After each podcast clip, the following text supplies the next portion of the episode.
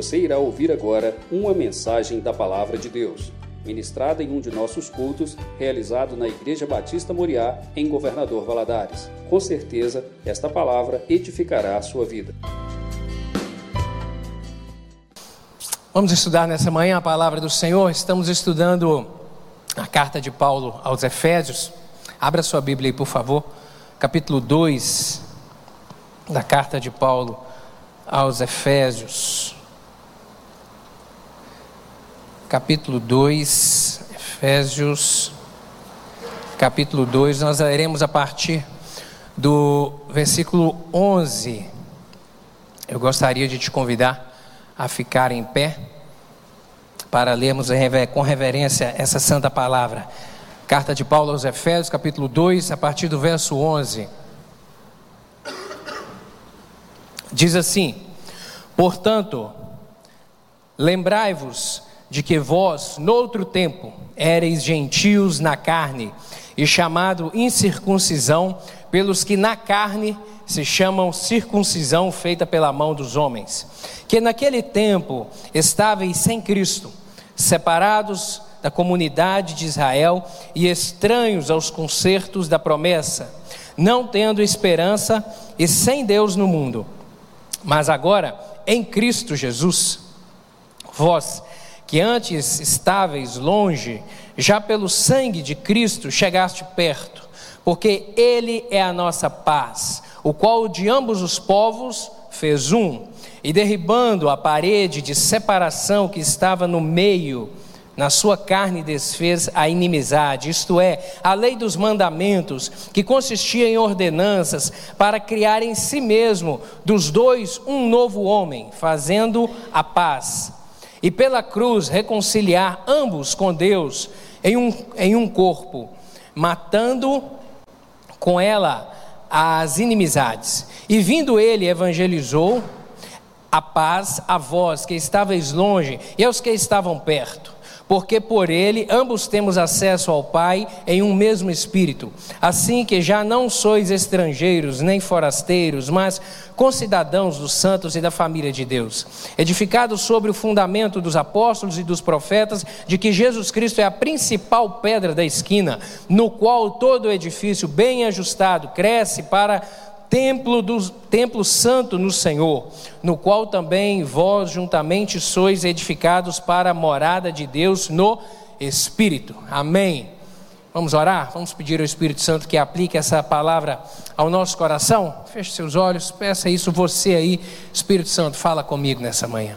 Estou aqui de peito aberto, eu quero ouvir a palavra do Senhor, quero receber tudo aquilo que o Senhor tem a falar comigo, em nome de Jesus. Pai, mais uma vez te damos graças por estarmos na tua casa, por esse privilégio maravilhoso. Obrigado por estarmos em volta da palavra do Senhor agora para meditar nela. E o desejo do nosso coração, Deus, é que essas letras saltem daqui e entrem no nosso coração e encham o nosso coração nessa manhã. Espírito Santo de Deus, fala conosco Dá-nos, Pai, uma graça, a revelação do Teu Espírito Santo nessa manhã, de uma maneira individualizada. Fala ao nosso coração, dá-nos a compreensão da Tua palavra nessa manhã. Em nome de Jesus eu lhe peço que todo e qualquer espírito maligno de perturbação que queira roubar essa semente, roubar essa palavra, Deus, eu lhe peço, repreenda em nome de Jesus, que saia, que fique da porta para fora, meu Deus, e que aqui estejamos todos concentrados e conectados ao trono da graça, para recebermos tudo aquilo que o Senhor tem para nós. Dá-me graça para transmitir essa palavra.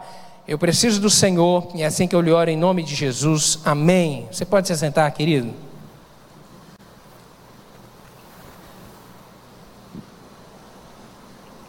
Hoje o título do nosso estudo é esse: A parede caiu e um novo povo nasceu. A parede caiu e um novo povo nasceu. Fernando, tem como é, é, deixar a imagem ali do telão? Obrigado. Quem facilita aqui, só para eu acompanhar. A parede caiu e um novo povo nasceu. Engraçado que o que a pastora Georgia ministrou agora de manhã no louvor tem tudo a ver com isso aqui que nós vamos estudar. A parede caiu, a separação que havia entre esses dois povos, ela cessou, ela encerrou. Quais dois povos eram esses, pastor? Nós veremos aqui. Para agora formar um só corpo, um só povo, lavado e remido no sangue do Cordeiro. Na lição anterior aqui, no início do capítulo 2, nós vimos como o grande amor de Deus, ele, ele nos deu uma nova vida. Se você voltar os olhos aí no início do capítulo 2, você vê isso.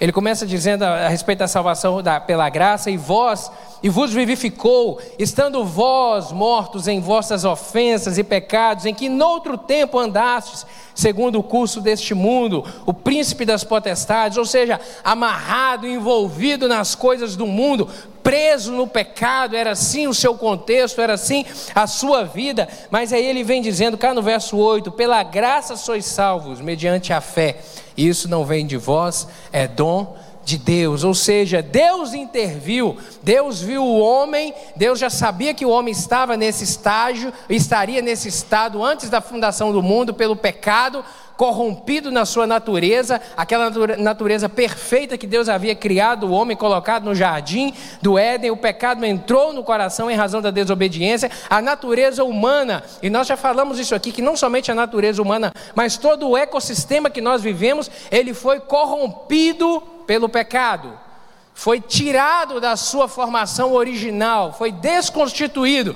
E aqui o apóstolo Paulo vem dizer: Olha, homem, você estava corrompido pelo pecado, mas Deus teve misericórdia, e pela sua graça, pela maravilhosa graça, Ele enviou o socorro, Ele enviou a salvação, Ele enviou a, a transformação. E aí, nesse texto aqui, a partir do verso 11 nós vemos isso, que o propósito de Deus, ele vai muito além do indivíduo, mostrando que implica também em trazer pessoas, seja qual for a raça, a origem, para ser agora família de Deus. O propósito de Deus, ele vai além de abençoar você. O propósito de Deus, ele é amplo. A visão do Senhor é que o propósito de Deus é que todos sejam salvos que toda a raça humana seja salva e que nenhum se perca. Esse é o propósito do Senhor.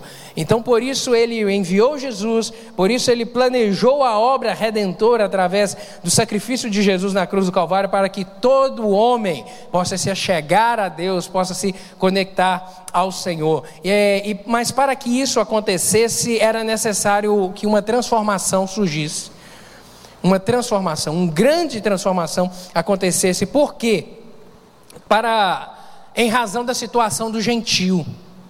Porque aqui nós estamos falando a respeito dos judeus. E o evangelho da graça foi entregue inicialmente aos judeus através de Jesus Cristo ao seu povo judeu. Mas não era somente para eles, não estava destinado apenas para eles, porque Jesus Cristo já havia dito isso, Atos capítulo, 8, Atos capítulo 1, verso 8: E recebereis poder ao descer sobre vós o Espírito Santo, e sereis minhas testemunhas em Jerusalém, na Judéia, em Samaria e até aos confins da terra. E aos confins da terra implica em quê? Outros povos. Mas havia um problema, porque inicialmente foi entregue aos judeus, mas havia os gentios, e é aqui que os gentios vão entrar nessa história. E havia uma parede de separação, porque o povo judeu, ele foi, é, de acordo com a ordenança, e nós falaremos a respeito disso aqui dentro do estudo de uma forma mais profunda, ele era um povo separado. E agora esse povo precisava de ter contato com os gentios, e isso era um problema para eles. E quem é, e quem é o gentio? Na Bíblia, quando você vê essa expressão gentil, gentil é todo aquele que não é judeu. Quem não é judeu é gentil. Então são, é todo o resto da humanidade é gentil.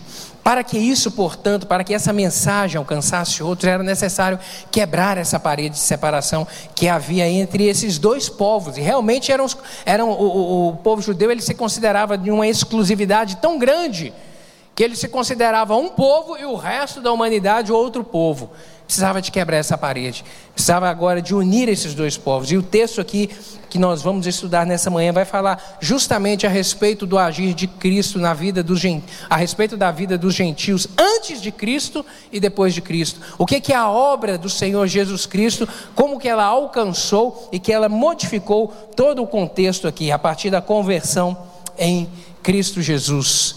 Quem éramos antes? Quem éramos outrora? Antes, quem é que nós éramos? Os gentios e os judeus, eles estavam mortos, eles estavam no mesmo estado. mortos em seus pecados. Nós lemos aqui no início do capítulo 2, diz isso, e agora juntos formam um novo povo o povo de Deus, porque ele começa o capítulo 2 falando isso, que o, tanto judeu quanto o gentio estavam mortos em seus delitos e pecados, separados, alienados de Deus. Mas agora, quando chega no capítulo, a partir do verso 11 em diante, como nós vemos, ele vai falar agora de uma nova constituição, de um novo momento, de um novo povo, que agora foi constituído sendo apenas um perante o Senhor, reconhecendo que Deus é sobre todos e que na face da terra nós somos todos iguais todos semelhantes, um só povo, não há distinção entre nós, não há uma formação, uma constituição diferente entre nós, somos todos semelhantes perante o Senhor. Os que estavam alheios à vida de Deus também estavam separados entre si. O capítulo 4, verso 18 aí de Efésios, ele vai dizer que entenebrecidos no entendimento, separados da vida de Deus pela ignorância que há neles, pela dureza do coração, entenebrecidos no entendimento, ou seja, o homem antes de Deus, ele tem o seu entendimento entenebrecido, entenebrecido é obscurecido, é no escuro, a ideia é essa mesmo, oculto, no escuro, sem visão, e é por isso que Jesus Cristo vem dizer que eu sou a luz eu sou a luz e em mim não há trevas, e quando a luz do Senhor brilha no nosso coração e traz luz ao nosso entendimento, agora o homem passa a entender o que é o pecado, qual que é o caminho da justiça e qual que é o caminho que ele deve trilhar, e quando ele está trilhando nesse caminho, que ele tem alguns tropeços, que é o pecado que por acidente nós enfrentamos nessa caminhada, ele logo, o Espírito Santo comunica ao seu coração: ei, conserta isso daí, que você errou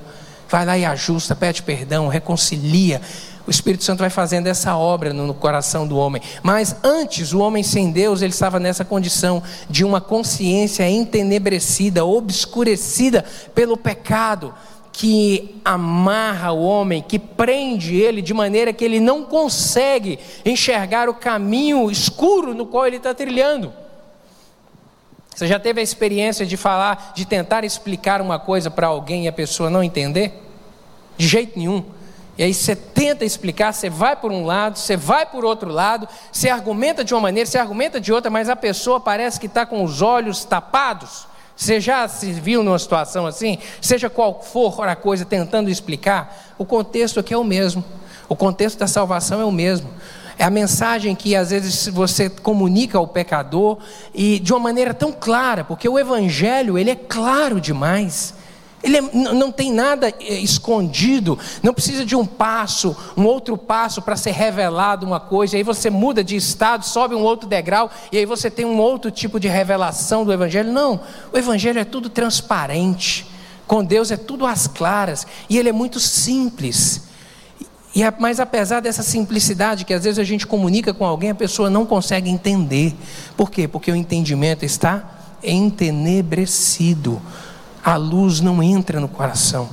Precisa do Evangelho realmente transformar. E aí, somente quando Jesus entra e que traz a, a, luz no caminho, a pessoa vê e muda de vida e percebe: nossa, como eu estava realmente afastado de Deus, como eu precisava do Senhor na minha vida, como eu estava num caminho de escuridão, num caminho de angústia, de tristeza. Mas quando Deus entrou na minha vida, tudo mudou. Essa é a luz do Evangelho, essa é a luz do Senhor. Os judeus, eles tinham desprezo pelos gentios. Eles realmente imaginavam e acreditavam que eles eram, que eles eram um, povo, um povo diferenciado. De fato, de fato, eles tinham uma aliança com Deus. Contudo, eles se esqueceram da promessa feita a Abraão. Na verdade, houve uma grande confusão. Eles se achavam povo de Deus, exclusivo de Deus, e imaginavam que eles eram melhores do que os outros povos.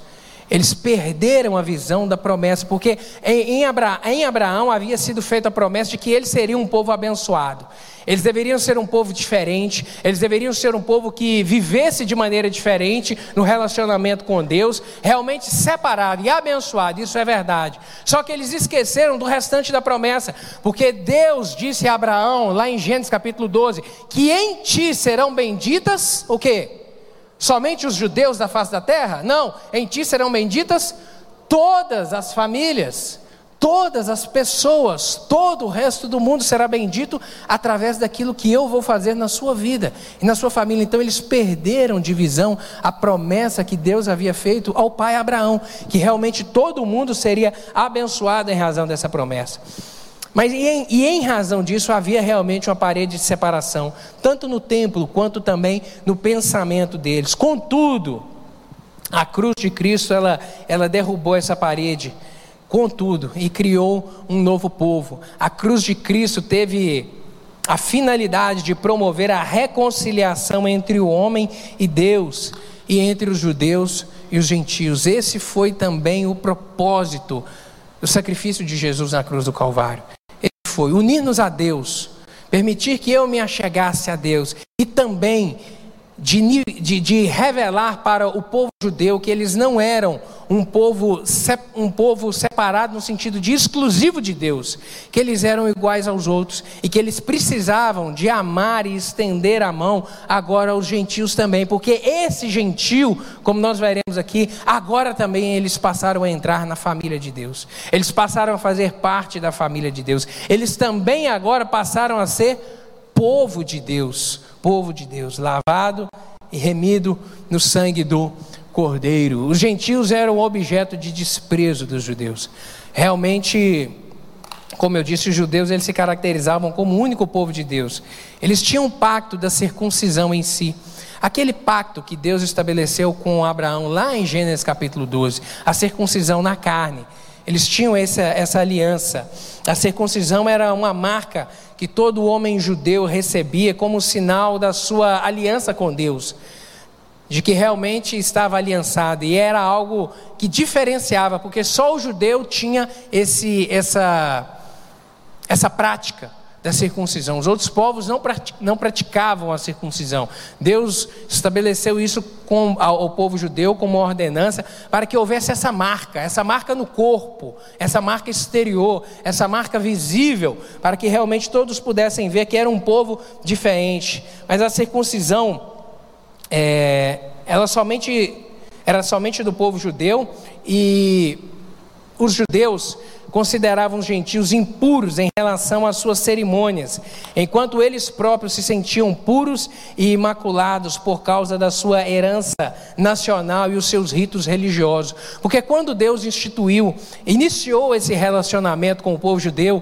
estabeleceu lá para eles iniciando lá com Abraão a circuncisão e posteriormente com o povo estabelecendo, é, é, trazendo a lei para que o povo vivesse agora em um padrão, em um parâmetro de vida separado da, do contexto de todos aqueles povos que viviam em torno de si, que viviam em idolatria, que viviam completamente afastados do Senhor, e nós veremos mais detalhadamente isso daqui, completamente alheios a Deus, e Deus decide se revelar à raça humana, escolhe um povo para, através desse povo, vir posteriormente Jesus Cristo, mas ele queria que esse povo fosse um povo realmente separado, que vivesse fora desse contexto de idolatria, de afastamento, ele queria um povo próximo a si, e ele traz a esse povo um conjunto de padrão e de regras através da lei mosaica mosaica, iniciando ali na, na lei mosaica, para que esse povo, e, e ali trazendo um padrão de relacionamento do povo com Deus e do povo entre si, melhorando a qualidade de vida do povo, porque a lei mosaica ela teve esse propósito, elevar o padrão de vida do povo. Agora eles, agora eles tinham um padrão de vida a seguir, não viviam de qualquer maneira, não viviam a lavonter, tinha uma forma de adorar a Deus e uma forma de relacionar com seu semelhante, em nenhum contexto, em nenhum momento que não havia regra nenhuma. Deus queria organizar o seu povo. Agora, Paulo, no entanto, ele declara que esse símbolo foi valorizado de uma maneira demasiada e estava destituído de valor espiritual. Qual que é esse símbolo? Esse símbolo da circuncisão, esse símbolo da separação, esse símbolo das leis cerimoniais povo valorizou demais o, que representava esses rituais em torno de si e se esqueceram do propósito deles. E Paulo vem justamente explicar isso aqui, que a circuncisão ela era feita na carne. A circuncisão estava na carne. Verso 11 que nós lemos aí. Portanto, lembrai-vos de que vós, noutro tempo, eras gentios, na carne, e chamados incircuncisão pelos que na carne se chamam circuncisão feita pela mão de homens. Essa circuncisão, é, é, essa separação feita através da circuncisão, ela era, ela, era algo exterior apenas, feita apenas na carne. Paulo ele insiste aqui que judeus e gentios eles estavam igualmente impuros. Não era a circuncisão que tornava o, o, o judeu puro perante Deus. Não era isso. E por quê? Porque todos os dois precisavam de Cristo. Porque era através de Cristo que o homem podia se chegar a Deus e não era através da circuncisão. A circuncisão era apenas uma marca exterior. Em Gálatas capítulo 5, verso 6, ele vai dizer isso, porque em Cristo nem a circuncisão, nem a incircuncisão tem valor algum, mas a fé que atua pelo amor. É a fé. É a fé em Cristo que é a solução, é a fé em Cristo que aproxima o homem de Deus, é a fé em Cristo que limpa, que purifica o homem dos seus pecados, é a fé em Cristo. Não são as marcas, não é a simbologia da marca da circuncisão que liga o homem a Deus, não. É a fé em Cristo Jesus. Há um tipo de circuncisão do coração que é espiritual e tanto os judeus como os gentios precisavam dela. Uma circuncisão espiritual existente no coração. Essa circuncisão de Abraão aqui, ela era na carne, mas que, que, que tinha o propósito de significar a separação. Mas agora, em Cristo Jesus, é necessário haver essa circuncisão no coração, essa separação no coração, porque do coração é que procede o quê? Todas as nossas fontes de decisões. Do coração procede todas as nossas fontes de decisões. Não é aquilo que entra, Jesus Cristo vem explicar isso. E, e, e grande parte do, dos embates entre Jesus e os judaizantes, os fariseus e os saduceus, girava em torno disso, em torno dessa mensagem, ele explicando isso para eles. Porque para eles o que contaminava o homem era aquilo que o homem ingeria, era aquilo, era aquilo que o homem comia. Porque a lei mosaica dizia que alguns animais ou algumas coisas coisas não eram, eram proibidas de ser comidas, eram proibidas de ser alimentadas. Algumas práticas tinham a finalidade também sanitária, porque aí a gente tem que contextualizar. A lei mosaica tá, que está lá em Gênesis capítulo, perdão, Êxodo capítulo 20, instituída lá os dez mandamentos, e a partir dali, tanto no livro também de Levítico, nós vemos é, uma um conglomerado de orientações dadas por Deus ao povo como forma de, eu repito, de padronizar o seu relacionamento com Deus e a sua vivência, a sua melhor organização. Mas grande parte, inúmeras outras leis foram estabelecidas pelo povo judeu, pelos judaizantes ao longo da história, que não vinham da parte de Deus. Então eles começaram a confundir o, leis sanitárias com leis espirituais, dizendo que lei sanitária tinha um aspecto espiritual de relacionamento com Deus e que se o homem descumprisse uma lei sanitária, ele estaria pecando diante de Deus. Isso foram as imposições que os judeus vieram fazendo ao longo do tempo, os líderes judeus ao povo. E por isso que Jesus vem dizer que era uma carga pesada que os fariseus colocaram em cima do povo, porque era um conjunto de leis que não estava lá na origem, planejado por Deus. E grande parte desse embate entre o Senhor Jesus e os judeus, ele vem, ele vem explicar justamente isso. Não é aquilo que entra no homem que vai o contaminar, mas é aquilo que sai, é aquilo que sai da sua boca, que contamina ele. E para sair, é aquilo que vem de dentro. E aí Jesus Cristo vem dizer: porque a boca fala aquilo que o coração está cheio. E é por isso que o apóstolo Paulo ele vai explicar tanto aqui no, aos Efésios, quanto também ele fala em Gálatas, quanto também ele fala em Filipenses a respeito dos pecados da carne, que o homem tem que se livrar dele e se livrar se aproximando de Cristo, através de uma transformação do seu entendimento para agora caminhar em santidade com o Senhor, em uma vida nova, em um tempo novo. Por isso que essa circuncisão, ela tem que ser feita agora no coração. É o homem no coração decidir viver uma vida santa, separada, separada do sistema do mundo, separada do contexto do mundo, separada do contexto de pernicioso, de pecado, que a cada vez mais nós vemos o, o, o homem, o homem sem Deus no coração não há limite para o pecado. Nós vemos isso. O homem sem Deus no coração, ele realmente se torna um animal. Porque não há limite para o pecado. As maiores atrocidades, os, os, crimes mais bárbaros, às vezes a gente se pergunta como que é possível isso acontecer? Como que é possível um pai estuprar uma filha? Como que é possível uma barbárie dessa? Como que é possível uma mãe, junto com ou se unir a uma outra mulher e abusar sexualmente do próprio filho e depois picar ele em pedaços pequenos? Como que isso é possível acontecer? Como que o homem chega a um estado desse? Isso é o que, querido? Isso é o pecado. E o pecado ele não tem limite na vida do homem.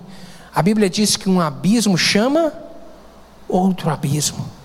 Um abismo chama outro, e o homem vai se afastando aos poucos, vai se afastando aos poucos, e aí ele chega em um estado tão deplorável de pecado que ele perde até mesmo uma capacidade de viver em sociedade, de viver em comunidade. De tamanha forma que o pecado tem a capacidade de corromper a mentalidade e o coração do homem. Por isso que é necessário, e aí Jesus vem falar, e o apóstolo Paulo vai escrever nas suas cartas à igreja, falando inúmeras vezes a respeito disso, que essa circuncisão agora ela tem que ser no coração, essa marca, porque é no coração que são as fontes da vida, é no coração que está o cerne das decisões do homem, é no coração, então mude a mentalidade. Por isso que ele vai escrever lá, em Romanos capítulo 12, a respeito de mudar o entendimento, mas transformai-vos pelo entendimento. Não vos conformeis com este mundo, mas transformai-vos pela renovação do vosso entendimento, para que experimenteis qual seja boa, agradável e perfeita vontade de Deus. É necessário transformar o entendimento. Isso aqui é o que? É o que ele está explicando aos Efésios aqui, essa circuncisão do coração. Se entregar realmente ao Senhor, deixar que Jesus Cristo marque como um selo o coração, e aquilo ali vai demonstrar, porque esse coração marcado agora, ele vai exteriorizar as virtudes do Espírito ele vai exteriorizar o que? O fruto do Espírito. Esse coração cheio do Senhor agora, ele vai exteriorizar o que o apóstolo vem dizer em Gálatas capítulo 5, a partir do verso 22 ali, que é o fruto do Espírito: amor, paz, longanimidade, benignidade, bondade, fé, mansidão, domínio próprio. É o que vai, as pessoas vão olhar e vão ver isso na vida do cristão. E é isso aí agora que é a marca da circuncisão vai olhar para você e vai falar: não, você é diferente. Você não é igual a gente. Fulano de tal é diferente. E aí, de repente, na hora que você for chegar numa roda assim, tá tendo uma, uma, uma, uma piada, um comentário indevido, aí todo mundo vai parar de falar. Porque você chegou. E para de falar por quê? Porque não, porque ele é diferente. Porque ela não, ela não gosta desse tipo de conversa. E aí muda de conversa. Sabe isso que acontece? Às vezes, na hora que você chega numa roda de amigo, na roda de colega no trabalho, e aí eles mudam, a, mudam o disco, vira a faixa, por conta disso. Porque olha para você e fala: não, ele é diferente. Ela é diferente. Não, eu não vou, eu não vou chamar ele para poder entrar nesse negócio aqui, nessa sociedade, porque ele não vai, ele não vai querer fazer esse negócio, não. Porque ele é diferente. Sabe? É isso aí é que o apóstolo Paulo vem explicar aqui que tem que haver em nós. E isso é fruto de uma mudança do coração, de uma mudança do entendimento. Quando Jesus veio, ele tornou a circuncisão desnecessária. Uma marca no corpo não tem valor nenhum quando o coração não é voltado para Deus. A marca no corpo não tem valor nenhum, querido os judeus eles estavam abraçados nessa simbologia exterior. E o apóstolo vem explicar: não, o exterior não tem valor nenhum, a circuncisão, sabe? A gente quer colocar uma Bíblia debaixo do braço e no domingo de manhã ir para a igreja, isso não tem valor nenhum. Porque se o coração não estiver apegado ao Senhor, se o coração não estiver separado, se o coração não estiver santo, não estiver com uma vida voltada, se realmente isso, colocar a Bíblia debaixo do braço e vir para a igreja não for a consequência de um coração que deseja chegar à presença do Senhor e prestar a Ele um culto, isso não tem valor. Não tem valor você ter um clichê de crentez, um palavreado de crentez, se o coração não estiver realmente voltado e apegado às verdades do princípio da palavra. Não tem valor, porque o Senhor contempla o coração. O Senhor não se importa. Tudo que demonstramos no nosso exterior, ele é consequência, deve ser a consequência daquilo que está marcado no nosso interior. Filipenses capítulo 3, verso 2 e 3, ele diz: Acautelai-vos dos cães, acautelai-vos dos maus obreiros, acautelai-vos da falsa circuncisão, porque nós que somos da porque nós que somos da circuncisão, nós que adoramos a Deus no Espírito e nos gloriamos em Cristo Jesus e não confiamos na carne. Ou seja, o apóstolo vem alertar: olha, cuidado com os falsos obreiros, cuidado com aqueles que demonstram uma falsa circuncisão, uma circuncisão exterior, uma aparência de crente. Cuidado com os falsos líderes, cuidado com os falsos profetas, aqueles que Jesus Cristo disse que nos últimos dias estaria cheio na face da terra, aparentando ser de Deus, aparentando falar em nome de Deus, quando na verdade são o que? lobo, devoradores. Acautelai-vos desses daí. Acautelai-vos. E essa palavra é para mim e para você, que a gente está vivendo nos últimos dias, nos últimos tempos. Acautelai-vos dos falsos obreiros, acautelai-vos daqueles que têm a circuncisão só na carne. Hoje a gente tem é, tanta possibilidade de, de através da, da, internet, de acompanhar tanta coisa, tanta informação, tanta coisa ao mesmo tempo, tanta, tanto acesso à, à, à, pregação, a tantos pregadores, a tanta palavra.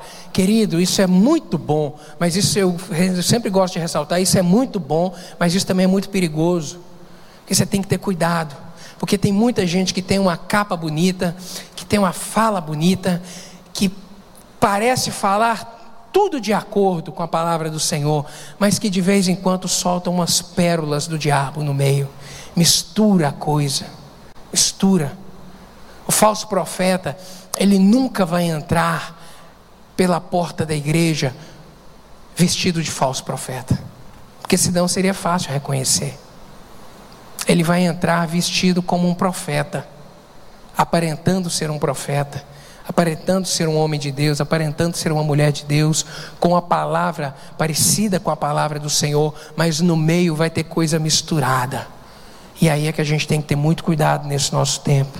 Acautelai-vos, o apóstolo vem dizer. Agora, todo aquele que é salvo por Jesus tem a circuncisão espiritual, a marca no seu coração, a marca da, da, dedicação a Deus. Colossenses capítulo 2, verso 11, ele vem dizer isso. Nele também foste circuncidados, não por intermédio de mãos, mas no despojamento do corpo da carne, que é a circuncisão em Cristo. A nossa circuncisão, a minha circuncisão e a sua circuncisão hoje, a nossa marca tem que ser o quê? Nos despojarmos das obras da carne.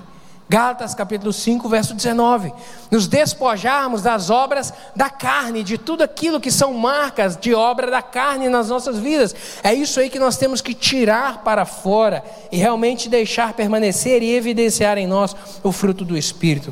Mas seguindo, os gentios estavam espiritualmente alienados, separados do Senhor, estavam sem Cristo realmente sem Cristo, longe das bênçãos espirituais. Capítulo 1, verso 3 diz que: Bendito de Efésios, bendito Deus e Pai de nosso Senhor Jesus Cristo, o qual nos abençoou com todas as bênçãos espirituais nos lugares celestiais. Bendito.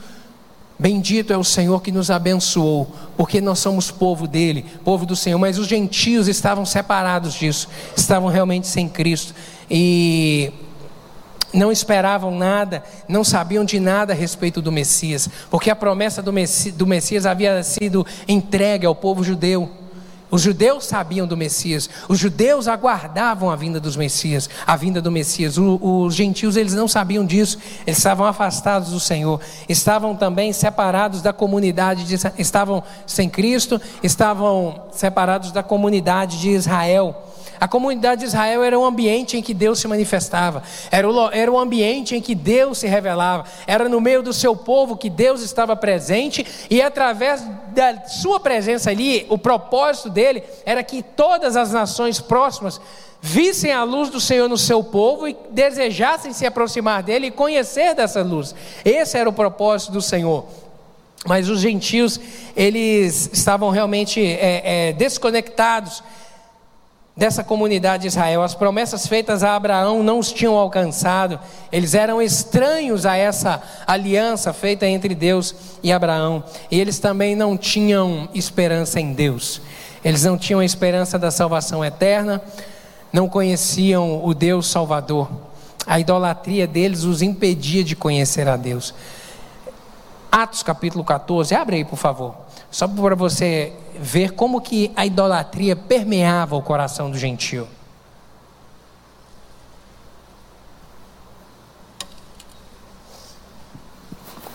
Atos capítulo 14.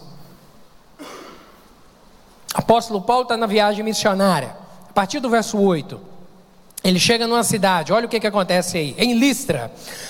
Costumava estar assentado certo homem aleijado, paralítico desde o seu nascimento, o qual jamais pudera andar. Este homem ouviu falar de Paulo, que fixando nele os olhos e vendo que possuía fé para ser curado, disse-lhe em alta voz: Apruma-te direito sobre os seus pés. Ele saltou e andava. Quando as multidões viram o que Paulo fizera, gritaram em língua licaônica, dizendo: Os deuses em forma de homem baixaram até nós. E Barnabé chamaram Júpiter e Paulo, Mercúrio, porque era este o principal portador da palavra. O sacerdote de Júpiter, cujo templo estava em frente à cidade, trazendo para junto da porta touros e grinalda, queria sacrificar junto com as multidões. Porém, ouvindo isso, apóstolo, os apóstolos Barnabé e Paulo, rasgando as suas vestes, saltaram para o meio da multidão, clamando: Senhores, por que fazeis isto? Nós também somos homens como vós, sujeitos aos mesmos sentimentos, e, nos, e vos anunciamos o Evangelho para que destas coisas vãs vos converteis ao Deus vivo, que fez o céu e a terra, o mar e tudo que neles há. O apóstolo viajando, chega na cidade e vendo, ele não sabia, só via, só sabia que era um aleijado. O povo da cidade é que sabia que o homem era aleijado desde nascença. Paulo olhou para aquele homem, viu que nele havia fé, porque ele estava comunicando a palavra da verdade. Aquele homem certamente recebeu de bom grado, o aleijado recebeu de bom grado a palavra da salvação, creu no Senhor Jesus, e Paulo, vendo que havia fé, e fé é o combustível do milagre. Você quer ter milagre na sua vida? Tenha fé. Fé é o start, fé é o combustível. Lá, o escritor aos Hebreus vem explicar isso muito bem: que a fé é aquilo que se não vê, que se materializa através da obra do Senhor Deus, o milagre, a operação dele. E Paulo olhou para aquele homem, viu que no coração dele havia fé, e Paulo declarou: em nome de Jesus, levanta. E o aleijado ficou em pé e começou a correr. Isso é impressionante. Isso é impressionante. Eu não sei se você já teve a oportunidade de ver um aleijado levantar e andar. Quem aqui já teve a oportunidade de ver um aleijado levantar e andar? Alguém já viu um milagre extraordinário desse? Certa vez eu vi. Uma pessoa estava numa cadeira de roda aleijada, aleijada mesmo, com a perna maior do que a outra, realmente uma deficiência física muito grave.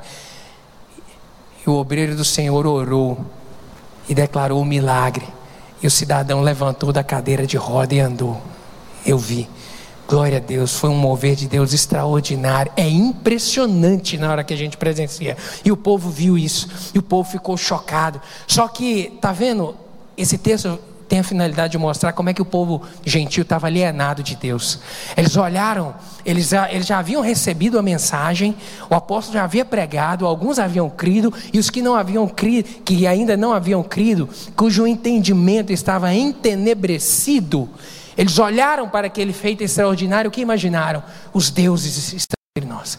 Lembra da cultura grega? Esse povo aqui está sobre a cultura grega. Os impérios já haviam se passado. Império Babilônico, os cinco grandes impérios da humanidade. Lá atrás, Império Babilônico, a, é, Medo, a, a, Império Assírio, Babilônico, Medo-Persa, Império Grego, toda a influência, a cultura do Império Grego. Depois chega o Império Romano. Então, esse povo aqui estava sobre toda a influência da cultura, uh, da cultura grega. Aquela cultura de, dos, aquela cultura da filosofia grega, dos deuses gregos, do de toda aquela mitologia grega, esse povo aqui todo estava sobre essa influência, entendimento entenebrecido. E aí, quando Deus opera um milagre, em vez do povo abrir o coração e receber a mensagem da salvação agora de uma maneira mais emotiva ainda, porque viu algo sobrenatural acontecer, o entendimento entenebrecido faz enxergar outra coisa, faz compreender outra coisa. É o que, que eles falam? Não, esses homens são deuses. São deuses que estão entre nós. Olha só para você ver. É aquilo que eu expliquei, aquilo que eu falei agora há pouco. Você já tentou explicar alguma coisa para alguém e ela não entendeu? É isso aqui. Entendimento entenebrecido, entenebrecido. É o óbvio, né? Você está tentando falar o óbvio e o cidadão não entende o óbvio. Não tinham nem mesmo experiência espiritual que Deus havia dado. Os judeus estavam, os gentios, perdão, estavam realmente alienados. Assim era o mundo gentílico naquele tempo. Nós também estávamos na mesma condição. Mantínhamos inimizade com Deus e nós não fazíamos parte dessa sociedade. Nós, gentios, eu e você, brasileiro, também somos gentios. A gente estava despactuado, se fosse o nosso contexto aqui, afastado de Deus. O povo gentil estava nessa condição. Mas Deus operou, o Senhor Jesus operou. E o que que Jesus fez? A partir do verso 13 aí, até o verso 18, o apóstolo de Efésios capítulo 2, o apóstolo ele vai explicar o que foi essa obra de Jesus. Antes, sem Cristo, os gentios estavam longe, Agora eles foram aproximados de Deus, foram trazidos, que está aí no verso 13. Ambos precisavam estar perto de Deus para poder chegar perto uns dos outros. O preço da reconciliação foi o que? Foi, foi o sangue de Cristo. Foi o sangue de Cristo que reconciliou o homem a Deus e que reconciliou o judeu com o gentil. Foi o sangue de Cristo, foi a morte de Cristo, possibilitou que tanto os judeus como os gentios ficassem livres da lei mosaica e se encontrassem e se encontrassem para formar agora um só corpo, que é a igreja do Senhor. Amém? Um só corpo, que é a igreja, porque agora na igreja do Senhor não faz distinção, seja qual for a origem, seja qual for a raça, não faz distinção, agora todos são um perante o Senhor. 1 Pedro capítulo 2, verso 9, nós conhecemos muito bem esse texto. Vós, porém, sois o que?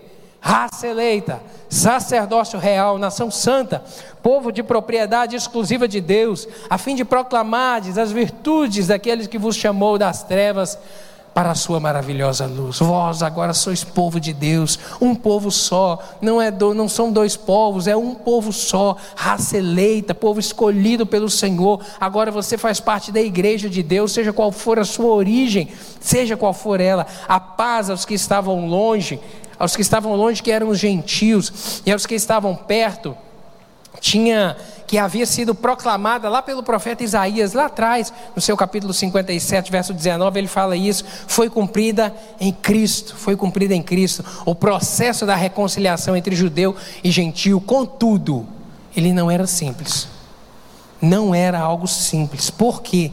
Porque durante séculos os judeus eles foram diferentes dos gentios, viveram de maneira diferente, a religião era diferente, a, a, indumentária, as roupas eram diferentes, o jeito de vestir, a dieta alimentar era diferente, as leis que seguiam eram diferentes, era tudo diferente. E agora unir esses dois povos realmente era um desafio.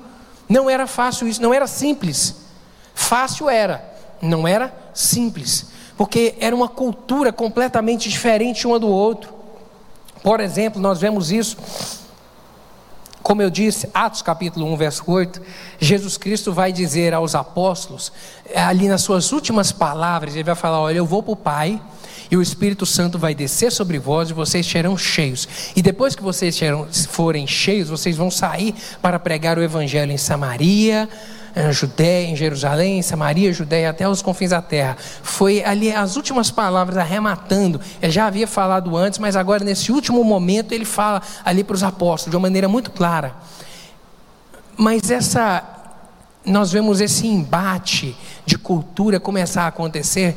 Aí surge no capítulo 2 de Atos, o Espírito Santo desce, o apóstolo Paulo, o apóstolo Pedro ali prega, a, a, muitos começam a se converter. Numa, numa, ele prega numa semana, 3 mil almas se convertem, na outra semana ele prega de novo, mais 4 mil se convertem, começa a haver conversões em massa, a mensagem começa a ser pregada. Quando chega ali no capítulo 5, é, é necessário organizar ali, como a igreja cresceu muito, era necessário necessário organizar ou levantar outros líderes, uh, levanta-se os diáconos. Capítulo 6 começa ali. É, uma perseguição acontecer já dos sinédrios judaizantes contra esses crentes agora judeus e queriam calá-los. Estevão, que era um dos diáconos, homens cheios do Espírito Santo de Deus, é, operando sinais e prodígios e pregando com ousadia a palavra do Senhor, o sinédrio se levanta contra ele, tentando calar, acusando-o falsamente de pregar contra o templo, de pregar contra a, a, a lei mosaica,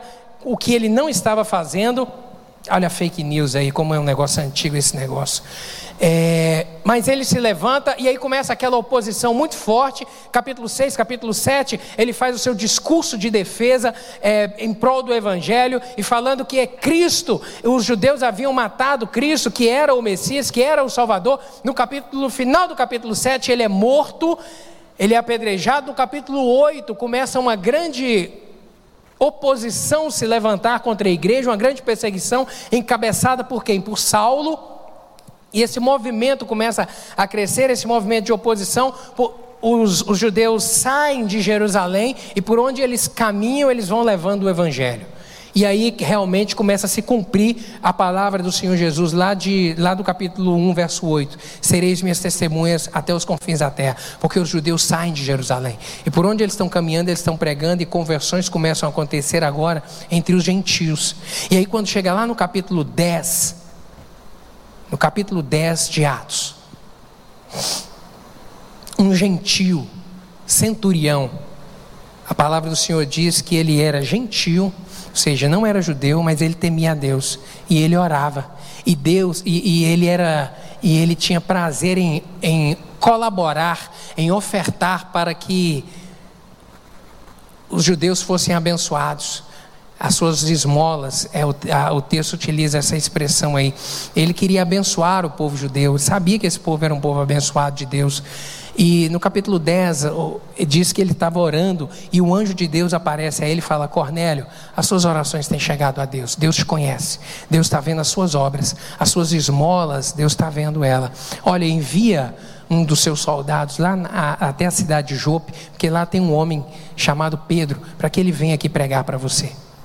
E ele envia, e do outro lado da linha, Deus traz um sonho a Pedro um lençol que descia do céu uma, através de uma visão, e que ali havia vários é, animais diferentes que era proibido aos judeus comerem. E, Deus, e, e a palavra do Senhor, e o, o, Espírito de Deus fala a Pedro: Pedro, mata e come. Ele fala: Não, de maneira alguma eu posso fazer isso, isso é coisa imunda a mim.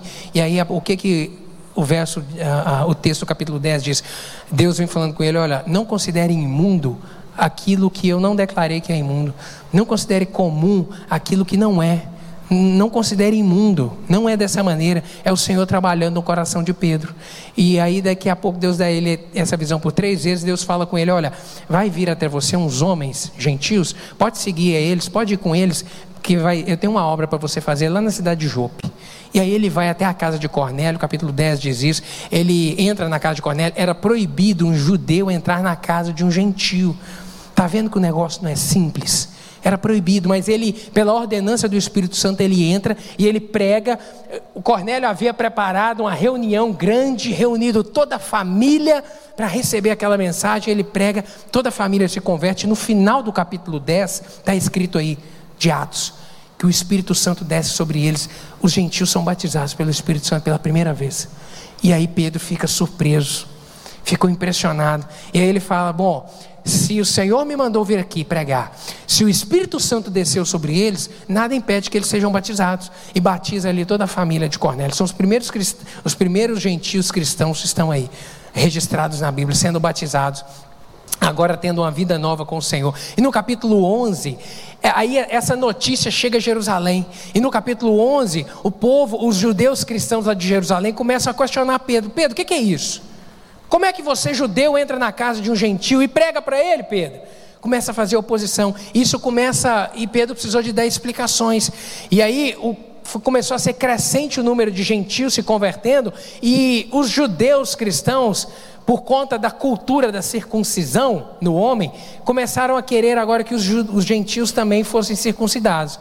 Eles falaram assim: olha a gente está bom, a gente pode até aceitar vocês na nossa igreja, mas para vocês fazer parte da nossa, fazerem parte da nossa igreja, vocês precisam agora ser circuncidados, porque só pode entrar na igreja quem for circuncidado.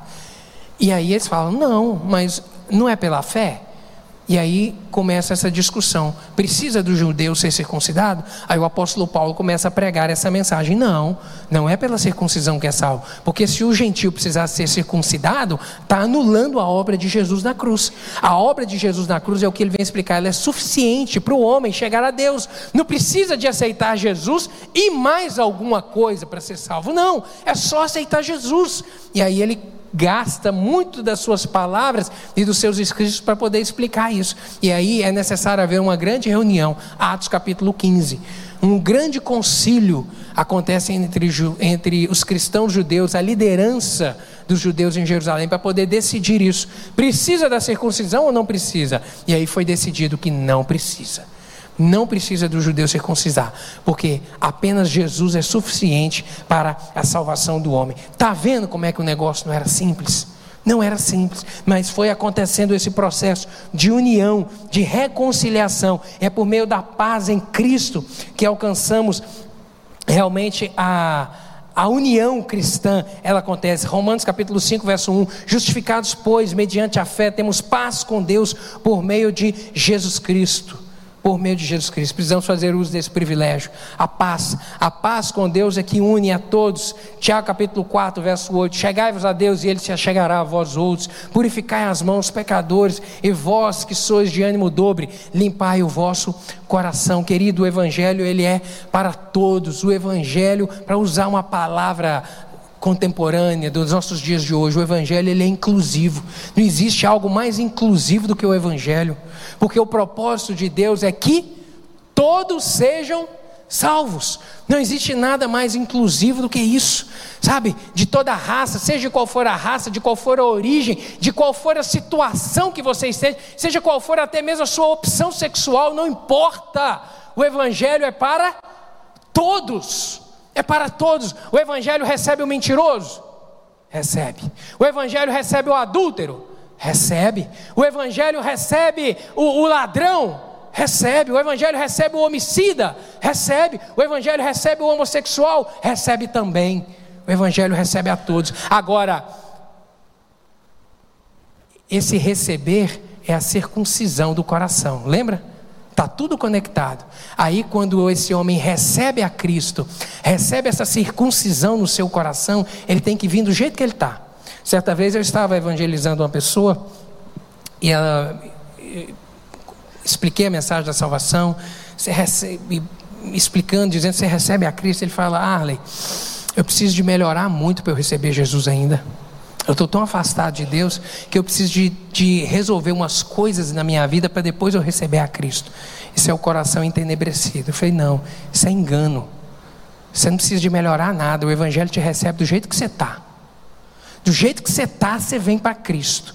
E aí é Cristo é que vai transformar as coisas na sua vida. Não tem isso, não deixa para depois, não. O tempo é agora. O tempo é agora. Porque depois que esse homem recebe a Cristo, essa circuncisão no seu coração, agora ele decide no coração caminhar com o Senhor, agora o Espírito Santo começa a fazer a obra da regeneração essa obra maravilhosa da regeneração. Agora ele começa a ter a sua mentalidade transformada. Agora ele roubava, ele não vai roubar mais. Ele mentia, agora ele não vai mentir mais. Ele fazia negócios escusos, agora ele vai deixar isso de lado. Ele traía, ela traía o marido, ele traía a esposa. Não, ela prostituía, agora ele não vai prostituir mais, porque agora o seu coração está separado para Cristo. Ele era um homossexual, não, mas agora ele não vai ser mais, a sua consciência foi mudada, o Espírito Santo está falando no coração dele, e agora ele é um novo homem, uma nova mulher em Cristo. Você pode dizer glória a Deus? Glória a Deus, porque muda a história do homem. Glória a Deus, porque escreve uma história nova na vida do homem, do jeito que ele está. Do jeito que ele está, o Evangelho recebe, e é o Espírito Santo, através da circuncisão no coração, é que vai transformar esse homem e essa mulher agora por completo. A Apocalipse capítulo 5, verso 8 a 10 diz assim: Quando tomou o livro, os 24 seres viventes e os 24 anciões prostraram-se diante do Cordeiro, tendo cada um deles uma harpa e taças de ouro cheias de incenso, que são as orações dos santos, que entoavam um novo cântico dizendo: Digno és de tomar o livro e abrir-lhe os selos porque foste morto e com teu sangue compraste para Deus os que procedem de toda tribo, língua, povo e nação, e para o nosso Deus os constituíste reino e sacerdote e reinarão para sempre. Glória a Deus, você pode dizer glória a Deus? Glória a Deus por isso. Glória a Deus por isso que recebe a todos, seja de qual for a origem, qual for a raça. É bom lembrar que a união dos gentios, agora a igreja e judeus, não é universal, mas é somente para aqueles que recebem a Jesus e creem no seu maravilhoso nome. O evangelho é para todos? É. O propósito de Deus é que todos sejam salvos? Sim, mas todos serão salvos? Não. Por quê? Hã? Porque muita gente não quer porque depende de aceitar, porque da nossa parte tem que haver uma, uma contrapartida em, em razão desse chamado, em razão desse convite, em razão dessa grande, dessa maravilhosa proposta que é a graça de Deus, essa maravilhosa proposta que é a salvação. Da minha parte, da sua parte, é necessário haver uma contrapartida, que é receber, porque Deus nos dá liberdade. Deus é o Deus da liberdade. O diabo ele oprime, o diabo ele prende, o diabo ele amarra. Deus é o Deus da liberdade. Ele só entra no seu coração se você quiser. Ele te respeita, ele, ele te dá valor. O diabo ele não valoriza. O diabo ele não valoriza ninguém. Ele transforma o homem no seu cavalo, porque ele monta em cima, ele aprisiona, ele faz desse homem um, um, uma coisa para ele, um objeto para ele. Deus não. Deus ele te ama. Deus ama a todos. Mas somente serão salvos aqueles que realmente abrirem o coração e falar: Jesus, eu quero. Entra no meu coração, muda a minha história. João capítulo 1, verso 12. Mas a todos quantos o receberam, o Senhor Jesus vem falando, mas a todos quantos o receberam, deu-lhes o poder de serem feitos filhos de Deus, a saber, aqueles que creem no seu nome. Somente aqueles que creem, somente aqueles que quiserem, somente aqueles que corresponderem a esse chamado do Senhor. Seguindo aqui, para encerrarmos, ele aboliu a lei dos mandamentos. O Senhor aboliu.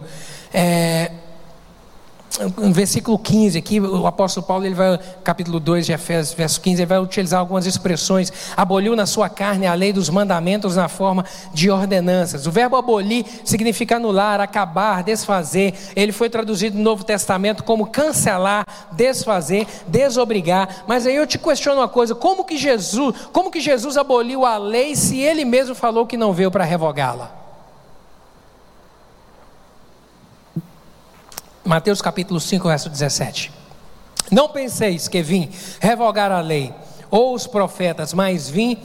Não penseis que vim revogar a lei ou os profetas. Não vim para revogar, vim para cumprir. Deixa eu te explicar esse negócio aqui. A lei mosaica, ela tinha três aspectos: a lei civil, a lei cerimonial e a lei moral. A lei civil era a lei de organização do povo. Não roubará, isso é uma ordem para organizar a sociedade daquele tempo. Lá, quando você volta nos mandamentos, Êxodo capítulo 12, está lá, Êxodo capítulo 20, está lá os dez mandamentos escritos. Aqueles dez mandamentos, eles têm ordenanças ali sobre esses três aspectos aqui: para organizar a sociedade, para organizar a forma de adoração a Deus e uma lei moral, que tinha a marca de transformar o caráter do povo, para subir a régua mudar um parâmetro, dar um parâmetro novo de vida para aquele povo. E aqui a lei civil. A lei civil é semelhante à lei que nós temos hoje. O nosso Código Civil, por exemplo, que regulamenta a, a, a, os nossos negócios que fazemos. Temos o Código, de, de, o Código Penal que regulamenta as leis que proíbem de fazer algumas condutas. Por exemplo, não matar, não pode, é proibido, não pode roubar. Isso tem a natureza, finalidade civil, de organizar o nosso convívio social. A lei mosaica tinha uma parte de ordenanças sobre esse aspecto. Tinha uma outra parte de ordenanças que era a lei, a, a lei cerimonial, a forma de adorar a Deus. Eles deveriam, por exemplo, quando o homem pecasse, trazer uma oferta a Deus, uma rolinha, é, um cordeiro. É, em alguma época do ano era necessário sacrificar um cordeiro para expiação do pecado de toda a nação. Essas eram as leis cerimoniais. Como o homem deveria adorar a Deus? Existia a lei moral.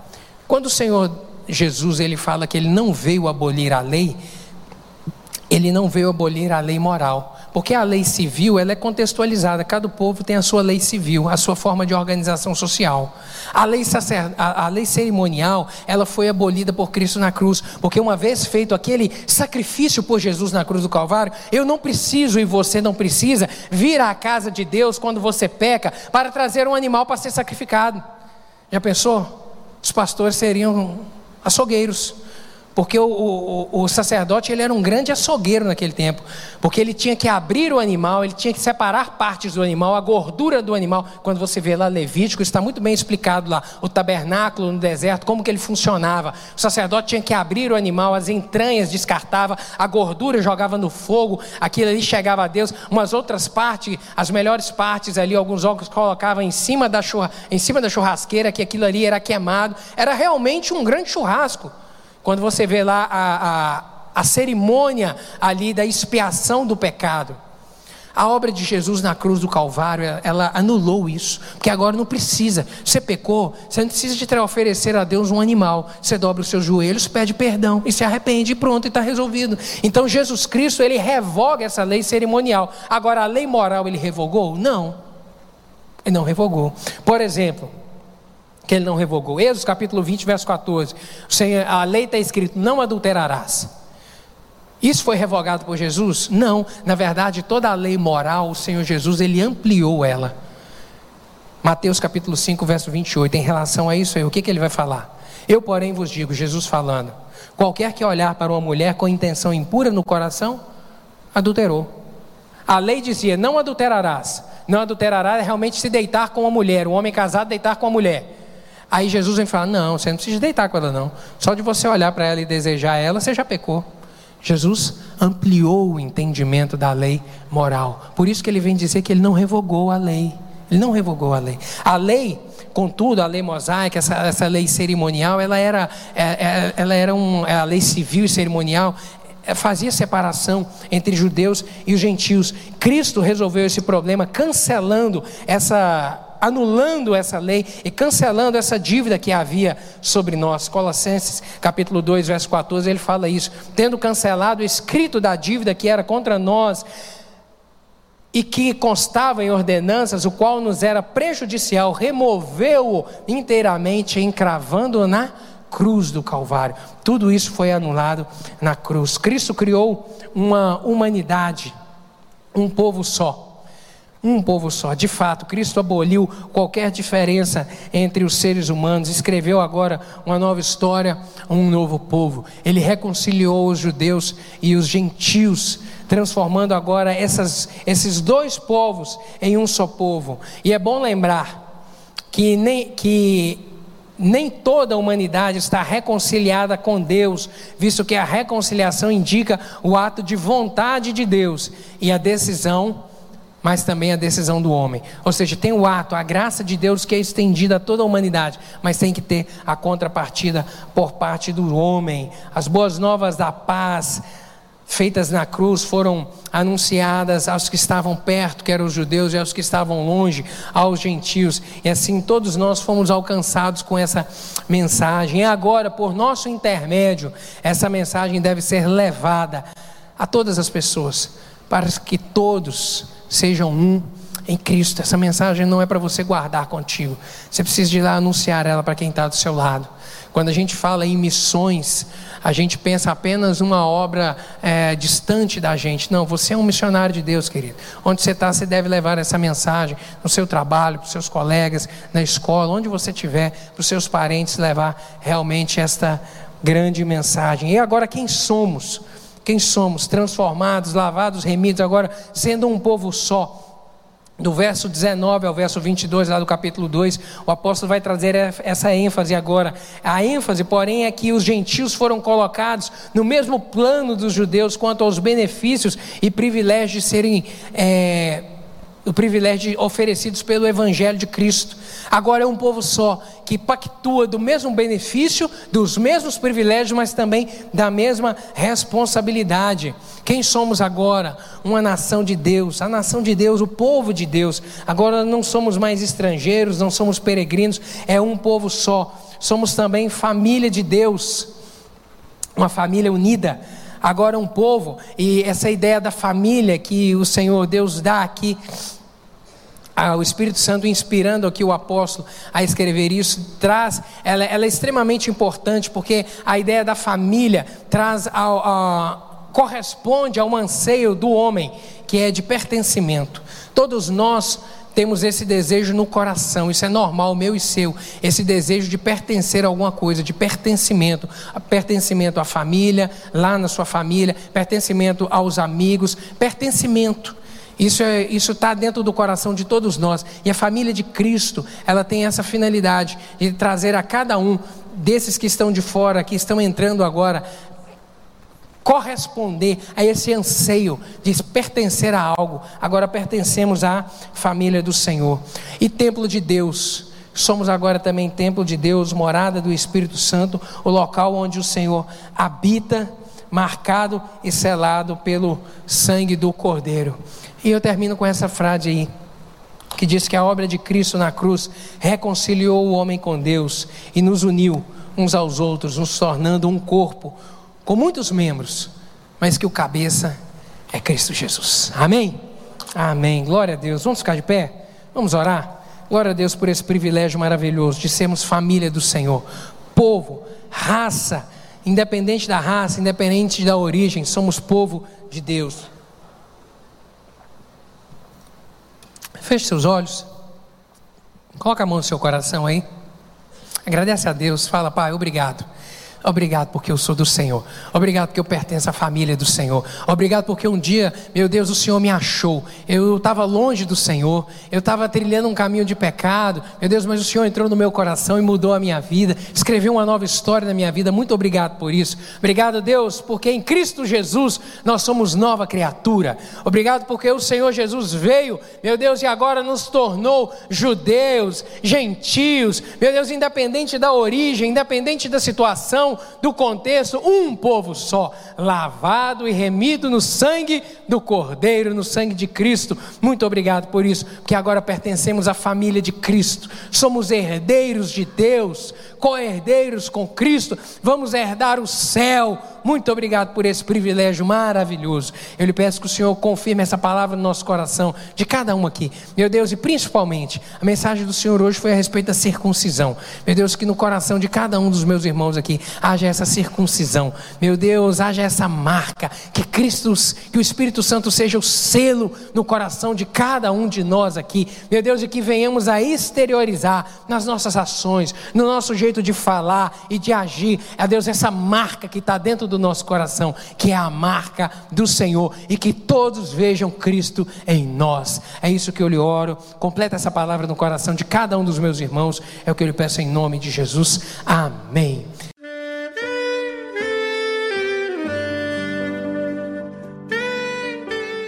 Querido amigo, Deus se interessa por você. Ele conhece as circunstâncias atuais da sua vida. Não hesite em buscá-lo. Em Jeremias 33, versículo 3, ele nos diz: Clama a mim e responder-te-ei, e anunciar-te-ei coisas grandes e ocultas que não sabes. Esperamos que a mensagem ouvida tenha falado ao seu coração e que você e sua família sejam abençoados pelo Senhor Jesus.